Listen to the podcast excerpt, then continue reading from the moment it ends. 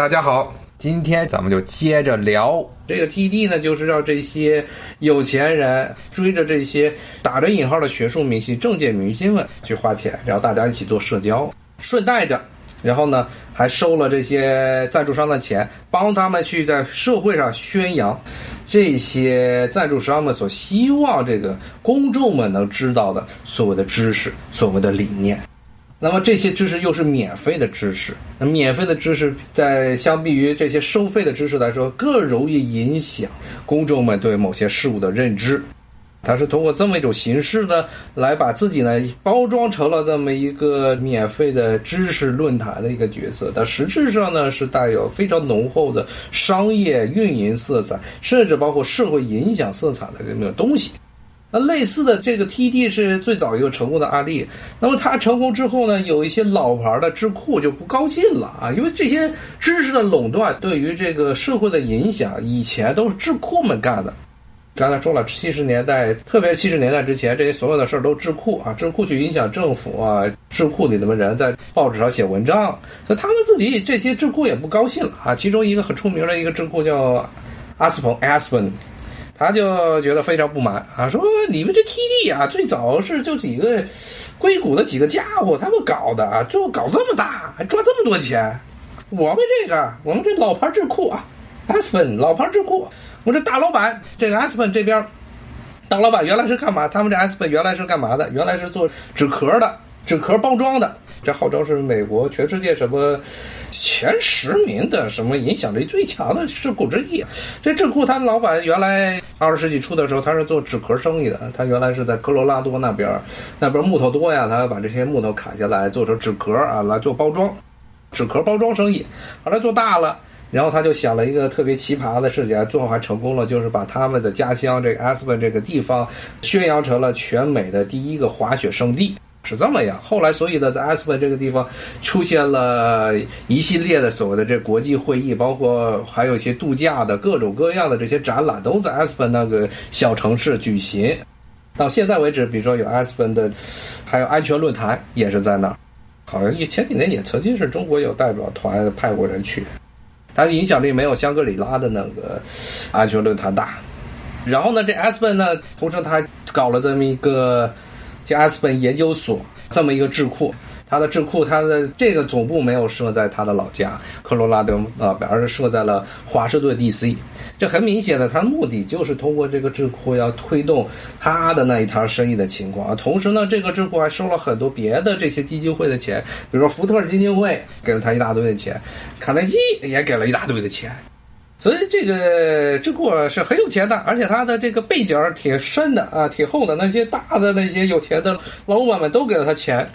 所以呢，这个阿斯本看见 TD 啊在这儿这个赚钱赚的特别开心啊，邀请了一大堆乱七八糟的名人，然后收一大堆的这门票啊，一大堆的这些高端的粉丝们啊，看着他们说：“咦，你这么一个破玩意儿，你能这个赚钱？我们这个可是老牌智库，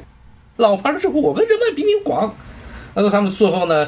就打出了一个与这个 TED 这个几乎也是针锋相对的啊，也是在这个埃斯本科罗拉多埃斯本这地方举办的一个叫什么思想大会，Aspen Ideas Festival 这么一个思想节这么一个东西，也是邀请一堆的这些政客。商人，比如郑哥啊，比如说这个克林顿，又把克林顿拉过去。克林顿就反正到处跑这些这些综合性论坛，他基本上没有一个不落的。这些论坛上他到处去讲，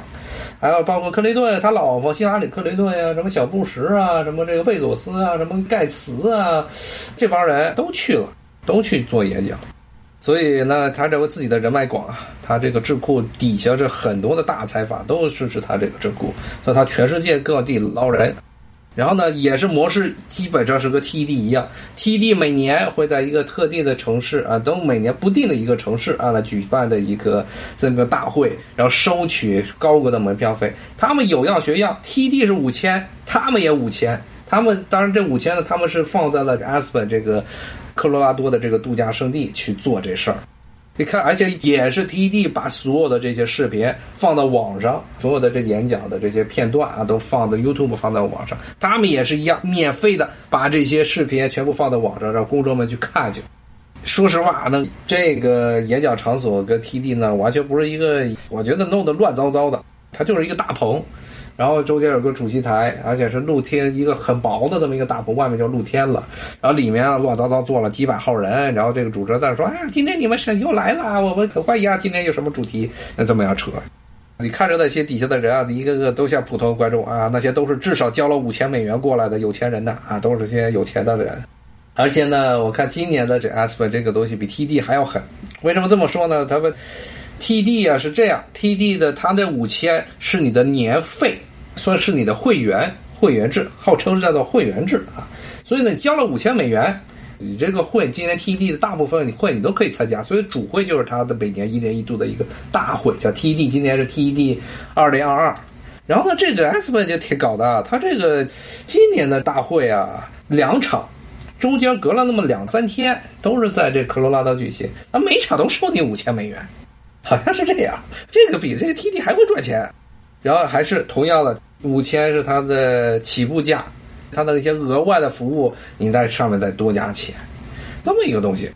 演出也是完全路数跟 TD 是一模一样的，就是通过呢邀请名人来吸引高端的用户，然后呢通过这个免费的所谓的这些视频节目来为他们的金主、为他们的这些赞助商来影响公众。然后呢，通过这么一个模式呢，将这个所谓的知识包装成了一种商品，它是把知识的一种商品化，把知识的一种明星化。因为在这些论坛上，刚才说这些论坛上并不存在着这些学界的同僚们抬杠的现象，底下的这些人观众们都是追星而来的，他们要不是追星而来，要不是为了做社交而来的，他们不是为了去和这台上的人抬杠而来的。一种情况下，最后就思想知识就变成了一种纯粹的被资本、被大资本、被利益集团控制的这么一种商品。他们想让公众们知道什么，接受什么样的知识，就接受什么样的知识。无论是作为 TD，无论是作为 Aspen 阿斯彭这个思想节，还有一些叫什么米尔金，米尔金也是一个很重要的一个加州的智库，也搞一年一度在西海岸。也搞了一个类似的东西，也是综合性论坛，不是一个专业论坛，就是综合性，什么都谈，气候啊、医疗啊、收入贫富平等啊、国际关系啊、政治啊，啥都谈的一个论坛，也是一样。现在全都变成这么一个模式，发现这个模式比较好赚钱，一个是赚有钱人的钱，然后呢洗普通人的脑，说白了，赚有钱人的钱，洗普通人的脑，然后都发展起来。像 TD 啊，它的这个商业模式就。看他们在知乎上，美版的知乎 Quora 上说，说那些人都在夸说 TD 的福利很好，因为说连这个实习生都给钱，都给工资，说我们所有人都是工资都挺不错，连实习生都有工资，就是因为这些钱都是从哪来的？他们一方面是这些赞助商给的钱，一方面是这些有钱的大佬们，反正愿意去追星，他们去哪追星就花至少五千美元。几万上十万的啊，这种年费啊，这么来赚的钱。所以呢，说这些就想跟大家介绍一下什么，就是这个免费的知识，永远是，特别是 资本主义社会，免费的知识永远是很可疑的东西。不要被他 TD 啊，或者像阿斯彭这个思想节上他们这表面来被他这表面给忽悠了。啊，这些背后都是有一套的非常完整的这么一个非常成熟的一个商业操作，而这个商业操作的目的是一方面是要赚钱，既要赚你钱，还要洗你的脑。当然，赚的钱是从这个有钱人那赚，金鸟是从这个普通人那赚。这也是符合了从某种角度也符合了这种昂格鲁萨克森啊这么一套赚钱模式，既要从你这儿赚钱，又要呢对你的消费取向。所谓的政治价值观取向进行洗脑，在这种情况呢，这种形式呢，特别是当美国到了七十年代之后，慢慢就显示出来，利益集团再度的控制了这个思想界。一开始他们是用智库来给政府洗脑，再者呢，他们又通过这一系列的这种所谓的公共会议、公共思想界的碰撞（打着引号的思想界的碰撞）来给民众们洗脑。啊，而且这种洗脑比那些什么报纸啊，比什么这些智库发文章要有效的多。你就在 YouTube 上随便找片这个 TD 的视频看就完了，免费的，都免费的。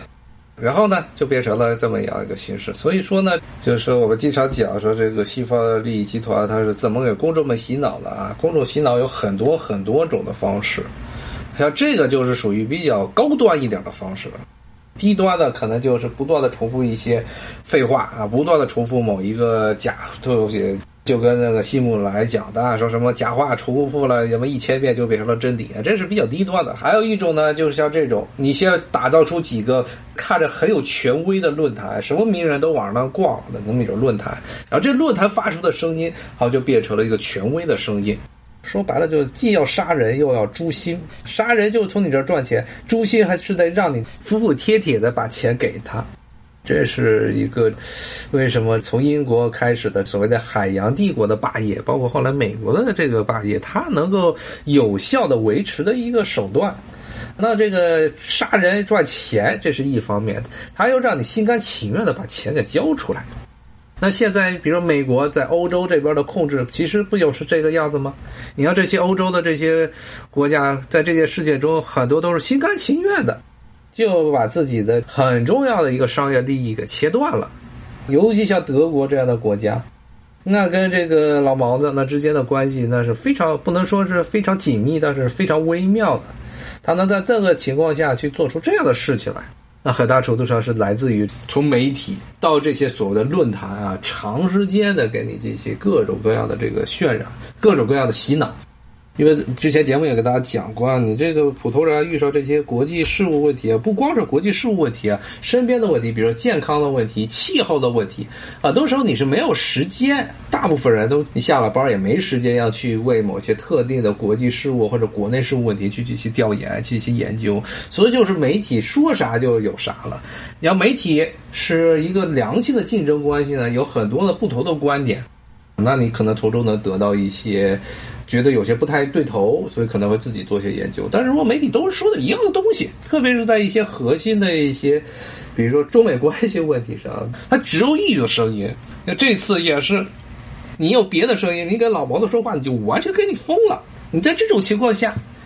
对于这些人，可能一辈子都没有对东欧这边的政局，一直东欧的这些民族历史没有任何的认知的人，你让他去怎么想，他们就自然而然去按照这媒体的想着让你去怎么做就怎么做了。看这个这次这个明显的这次的外网的这舆论封锁到了一个什么叫做真正的封网封号？呃，推特啊、脸书啊，不光是这些了，大家一起封，所以大家知道。媒体让你看的东西还不一定是真相啊，尤其在现在这种情况，甚至说很多时候是完全就是故意的去引导这个舆论。这种操作呢，在中国人可能确实是不是特别特别熟悉，不是特别的适应。但是在西方，这是一个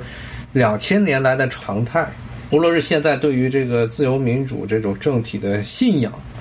啊，之前对于资本主义的信仰。以及之前对于宗教的信仰，它是一脉相传的。它其实是把这些事情啊，这种政治的意识形态当做有宗教去传，而这种宗教传播最早的这个起源，都可以上溯到之前的基督教会。从那个时候开始，天主教会一天到晚琢磨的啊就是怎么样让民众服服帖帖的，一方面把他们收入的百分之十交出来给教会，另外一方面呢，还得让他们真的相信这交出来这百分之十是他们心甘情愿应该去做的事情。那这个是最早的这天主教会、基督教会就是这么搞的，可以说是从那个时候就开始做这种舆论宣传，搞了两千年了。其中的这个登峰造极，就是现在所谓的昂萨体系的这么一套的这个话语权。所以呢，对于这些没有经过这学术同僚啊，没有经过这种理性分析、你去批判，然后就随口的在某个大会上说出来的话，大家也就是听一个乐。要批判的去看这些视频，批判的去看这些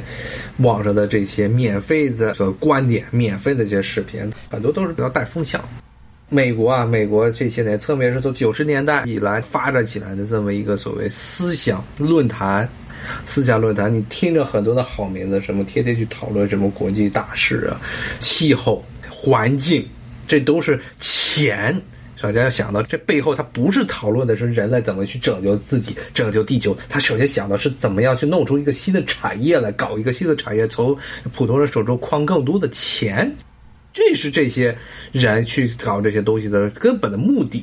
之所以有人去推把这些事情的说的这么大，背后都是有人在操作的。千万不要在这个会议上经常听到这些话题，就觉得这些话题是真的是一个重要的事情。它不是一个重要的事情，它是有人在来给大家进行思想舆论方面的引导。好，今天咱们就先讲到这儿啊！谢谢大家的收听，咱们下回再见，拜拜。